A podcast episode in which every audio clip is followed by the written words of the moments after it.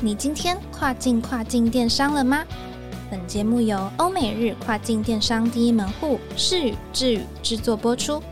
在这个节目里，你即将听到最新最专业的欧洲、美国、日本跨境电商资讯，以及由跨境专家分享的各种有趣电商营运故事。每周一个新主题，带你跨境跨境电商。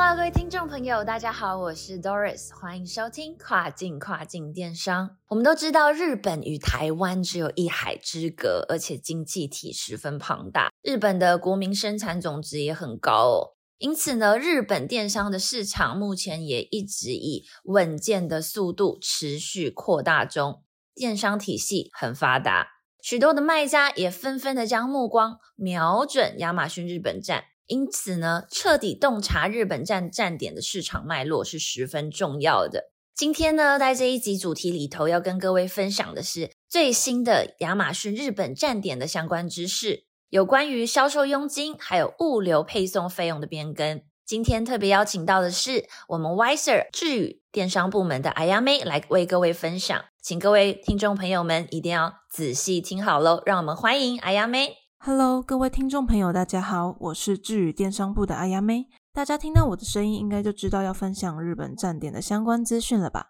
今天我准备跟各位听众朋友分享一些关于亚马逊日本站的即时资讯。那感兴趣的观众朋友们就继续听下去吧。那这个新消息是什么呢？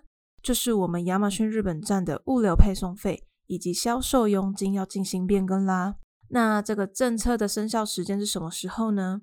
那这两项呢，会从今年的三月一日开始，也就是听众朋友收听到这集的当天开始。那以下我就来为各位仔细的介绍即将推出的变更有哪些。那首先呢，是亚马逊物流费用的相关变更，在亚马逊物流的配送费用中，每件小号商品和标准尺寸之一的商品，亚马逊物流配送费用将分别降低两日币和六十三日币。而对于其他尺寸的商品的话，亚马逊物流配送费将保持不变，不做任何的变更。那另外一点是退货处理费的相关促销。那对于呃服装配饰类还有鞋靴包包类的商品的话，官方目前有免费提供亚马逊物流买家退货处理服务的促销。那这个促销呢，也将延长到二零二三年的三月三十一日为止。不过呢，实际的结束时间还是要依照亚马逊的官方资讯为主哦。接下来是销售佣金的变更，那这部分呢，分成五个大分类来为各位讲解。首先，第一个是药妆、美妆、食品和饮料类。那在不超过一千五百日币的商品的情况下，将会收取八趴的销售佣金。那超过一千五日币的商品的话，则收取十趴。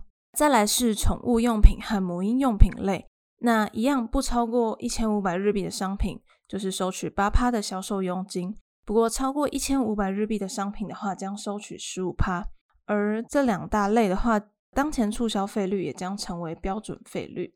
那接着呢，是在经营跨境电商市场中比较困难，那比较有可能会因为尺寸等问题产生退货影响的服装配饰类。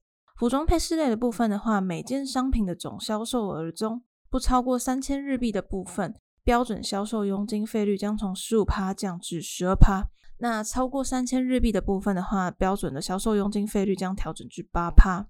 那再来也是同样退货率较高的鞋靴包包类。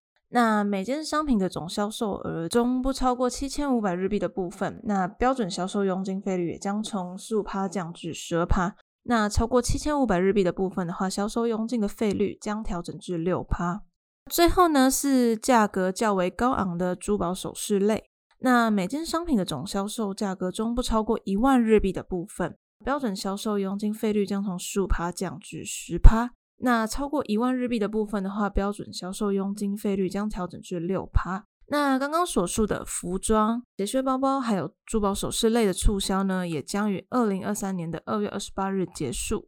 好，那这边另外呢，再提醒各位卖家一个重要的资讯，就是关于亚马逊物流新品入仓的优惠计划。那一样呢，是从二零二二年的三月一日起，对于完成品牌注册的品牌所有者。那亚马逊会对于符合要求的亚马逊物流新的副类 ASIN 的销售额，每月提供五趴的返点。那如果想确认自己的 A 省是否符合资格的话，也建议可以到亚马逊的后台去做确认哦。